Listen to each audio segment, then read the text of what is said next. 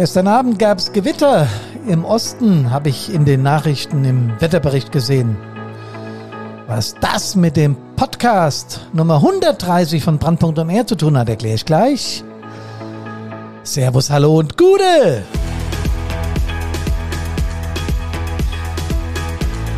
Brandpunkt on Air Nummer 130 Thunderstruck. So heißt der Podcast heute. Wenn dich der Feuerwehrblitz getroffen hat. Warum Feuerwehrmenschen ihre Arbeit so sehr lieben. Wir haben den 21. April im Jahr des Herrn 2021. Und im Jahr des Lockdowns weiterhin oder im Folgejahr des Lockdowns besser, Lockdowns besser gesagt. Ich hoffe, euch geht's trotzdem gut. Ihr seid positiv, ihr seid gut drauf und freut euch eures Lebens und vor allen Dingen eures Feuerwehrlebens, denn darum geht's ja wie immer in unserem gemeinsamen Podcast. 130, äh, ja, jetzt nicht so ein direktes Jubiläum, aber immer wenn ich so eine runde Zahl krieg, äh, lässt sich dann Karina einen ganz besonderen Titel einfallen, Thunderstruck diesmal. Als ich mit der Idee um die Ecke kam, habe ich gedacht, oh je, was hat denn Feuerwehr mit ACDC zu tun? Ich mag die Band total. Ich weiß, dass sie nicht jeder mag, aber ich glaube, es gibt kaum einen Menschen, der sich diesem Sound, diesem Tempo, diesem Rhythmus, den die beiden Young-Brüder irgendwann mal kreiert haben, entziehen kann. Es packt einem irgendwie und das geht ab wie die Sau, wenn ich es mal so sagen darf. Und ob ihr es glaubt oder nicht, ich habe die Band 1977, da war sie noch völlig unbekannt, als 16-Jährige erleben dürfen. Ähm, es ist unglaublich, aber sie war damals nicht Hauptakt, sondern sie war Vorgruppe. Ja, der Hauptakt war Black Sabbath. Viele von euch kennen das. Äh, ja, äh, cooler äh, Hardrock, äh, aber ACDC war damals Vorgruppe. Das war in Wiesbaden. Ich kann mich noch ganz genau daran erinnern. Ähm, wir sind natürlich auf das Konzert gefahren, um Black Sabbath zu sehen und den, den melodischen Hardrock zu hören. Und dann kam da eine Vorgruppe mit einem Typ, der einen Schulranzen aufhatte. Ich habe erst gedacht, ich sehe nicht richtig. Damals war ich auch noch jung und wild und wir wollten immer nah an die Bühne. Ich war relativ nah dran und sah also den Angus Young, sagen wir mal auf zehn Meter Entfernung, wie er da mit seinem Schulranzen und seiner E-Gitarre ähm, durch die Menge geastet ist. Und jeder von uns hat gedacht, was ist denn das für ein Gewitter? Ja, was ist denn das für ein Rockgewitter? Das gibt's ja gar nicht. Hinterher hab, haben wir darüber diskutiert, äh, ob diese Vorband, diese ACDC-Vorband nicht besser war wie der Hauptakt Black Sabbath. Und aus meiner Sicht war es das damals, weil die haben uns unglaublich mitgenommen, unglaublich aufgeregt. Es war in irgendeiner Form elektrisierend. Genau da bin ich beim Thema elektrisierend. Ähm, dieser Thunderstruck, den die Band da als Song aufgelegt hat. Ich spiele euch einfach mal ein Stück vor. Ich spiele es mal ein Stück an auf meiner Gitarre, damit ihr wisst, was, um was es da geht.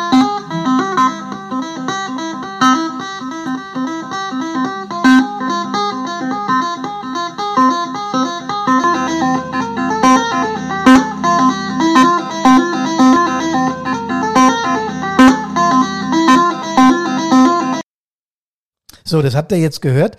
Ähm, war nicht vom äh, Angus Young gespielt, sondern von mir. Deswegen klingt's auch nicht so. Aber ich wollte, dass ihr den Song erkennt. Und dieses Tempo, dieser Riff, dieses elektrisierende, das habe ich manchmal, wenn ich an die Feuerwehr denke. Oder das habe ich oft erlebt, wenn ich im Einsatz war. Oder das habe ich oft erlebt, wenn der FAE ging. Ja, ihr wisst schon.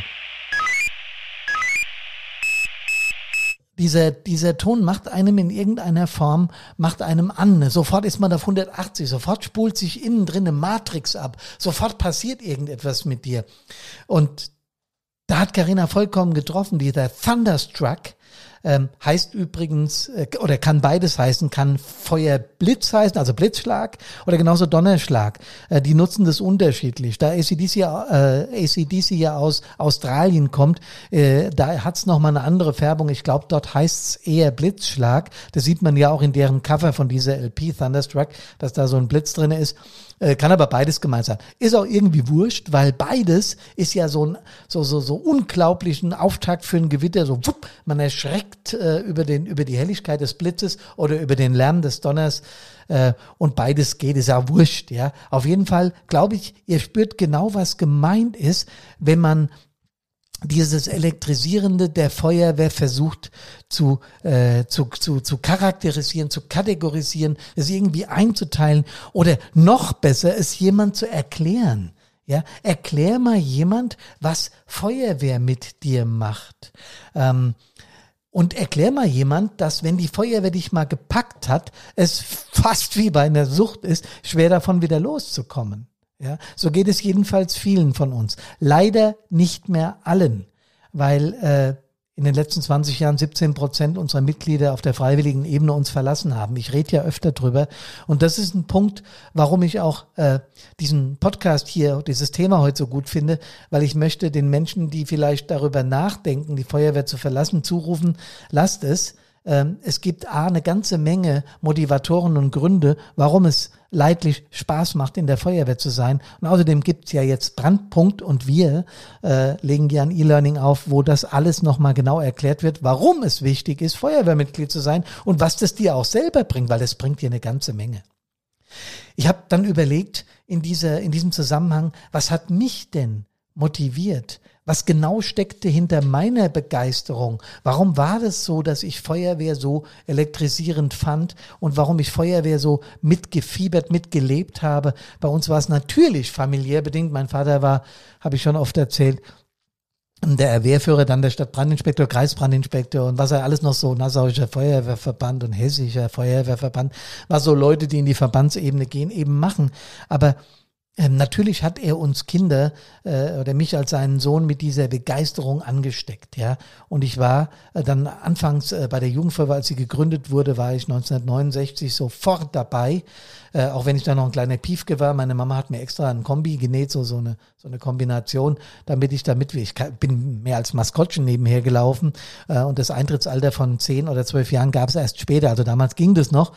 Ähm, aber es hat mich sofort gepackt. Ich habe gedacht, was machen die denn da? Ja, was, was ist denn das? Und wenn ich aus heutiger Sicht drüber nachdenke, was hat mich tatsächlich motiviert, kommen so eine ganze Menge Sachen zusammen. Das erste, wenn du, wenn du mit Menschen sprichst, mit Feuerwehrleuten, Frauen und Männern und sagst, was fasziniert dich an der Feuerwehr, kommt sofort, also fast reflexartig, ja, die Kameradschaft, der Zusammenhalt. Dann kommt, ja, die Technik, äh, das Beisammensein, das gemeinsame Helfen, jemand geholfen zu haben. Ja, und wenn man das ein bisschen weiterdenkt, geht es natürlich auch ein bisschen, nicht nur ein bisschen, eine ganze Menge, um Anerkennung, um Ansehen. Ja, und jetzt sage ich ein Wort, ich weiß, dass das nicht besonders beliebt ist, aber ein Held zu sein einmal im Leben oder mehrmals im Leben ist ein Attribut, was man gar nicht so weit wegschieben muss. Und was ich glaube ich einem modernen Feuerwehrmann oder einer modernen Feuerwehrfrau auch stehen darf.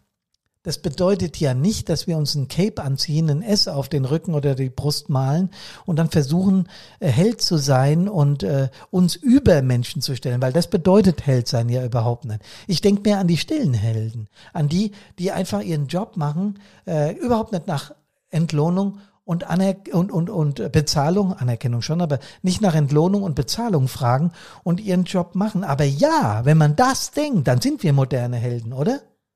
Dann sind wir tatsächlich moderne Helden. Und Leute, wenn, nochmal, wenn das Ding losgeht und wir äh, in unser Auto oder auf unser Fahrrad äh, eilen und dann in die Wache brettern, uns da umziehen und losfahren, ähm, da, da kriegen wir ja manchmal den Vogel gezeigt. Und auch äh, Menschen, mit denen ich gesprochen habe im normalen Leben, haben dann gesagt, naja, also übertreibt ihr da nicht, ja.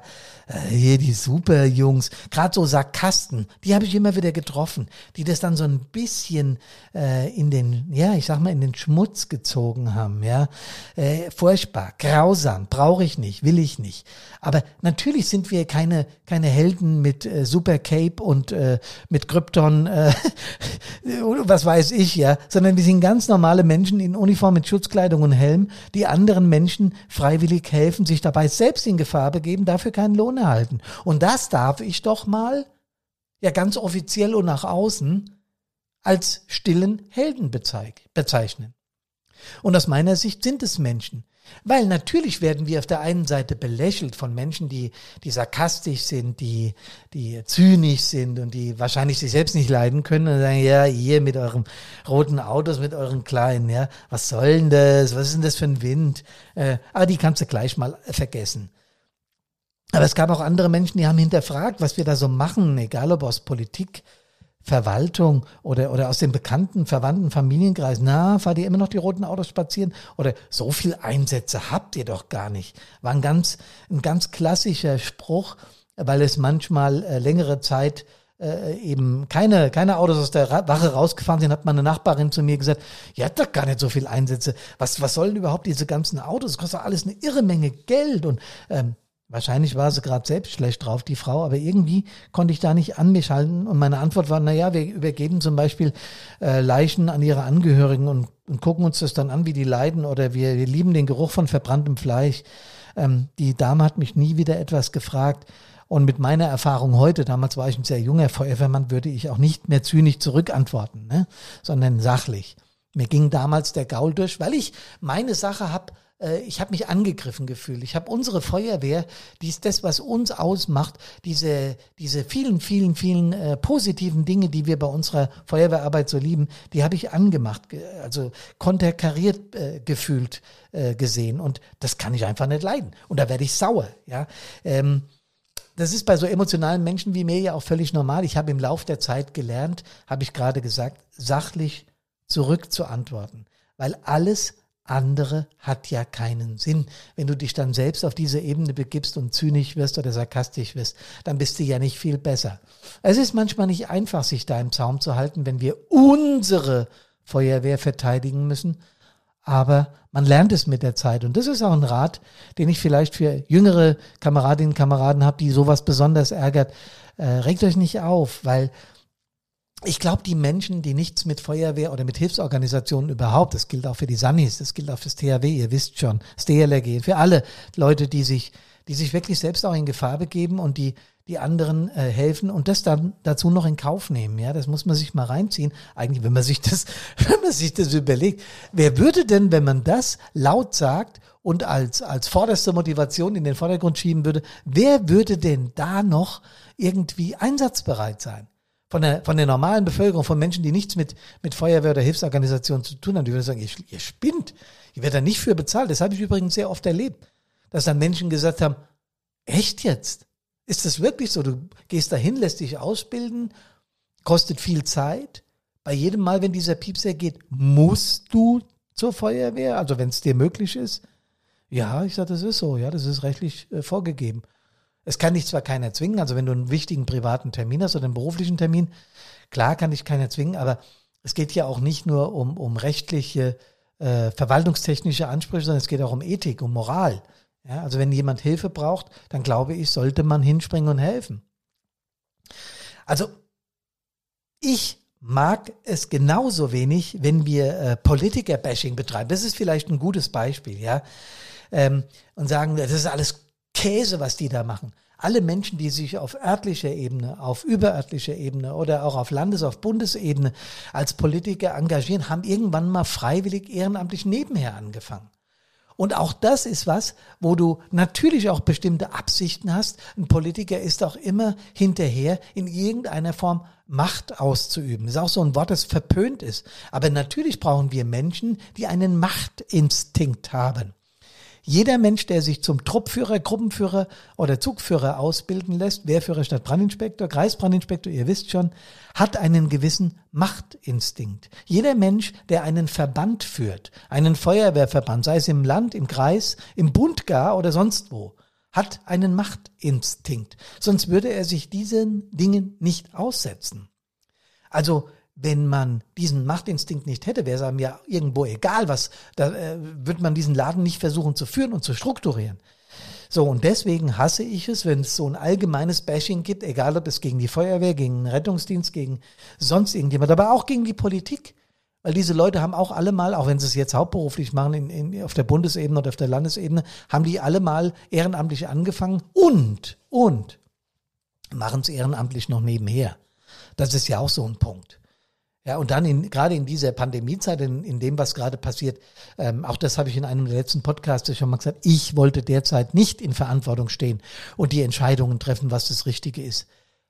Denn alle Kritiker vergessen eins, wenn ich jetzt gerade bei diesem, bei dieser Pandemie wieder mal bin, ja, alle vergessen eins, äh, die äh, Entscheidungen, die da getroffen werden, werden zum ersten Mal getroffen, weil so eine Pandemie hatten wir noch nicht. Das heißt, alles, was entschieden wird, wird zum ersten Mal ohne irgendeinen Erfahrungswert entschieden. Ja, man muss verschiedene Meinungen einholen und sich dann eine Meinung bilden und dann eine Entscheidung treffen. Und Leute, jetzt komme ich wieder zurück zu unserem eigentlichen Ding, nämlich zur Feuerwehr. Was motiviert uns? Wir machen das ja genauso. Wir treffen im Einsatz jeder, der Truppmann, der Truppführer, der Gruppenführer, der Zugführer, der Wehrführer, der Leiter einer Feuerwehr, der Einsatzleiter, wer auch immer trifft Entscheidungen. Der Angriffstruppmann trifft auch schon Entscheidungen im Einsatz, nämlich jetzt den, äh, mit, mit was öffne ich den PKW, wie komme ich am besten an den Verletzten ran, ohne ihn zu gefährden. Da muss er sein Wissen abspulen, da muss er reagieren. Und jeder Einsatz ist anders. Also die Entscheidungen, die da getroffen werden, sind immer anders. Und hinterher leicht von den Menschen prüfbar, weil die haben ja lang genug Zeit für. Wir nicht. Wir müssen sofort und ad hoc entscheiden. Also was denn jetzt? Sind wir Helden? Thunderstruck, wenn dich der Feuerwehrblitz getroffen hat? Naja, Motivatoren gibt's viele. Nehmen wir doch mal den Motivator Technik.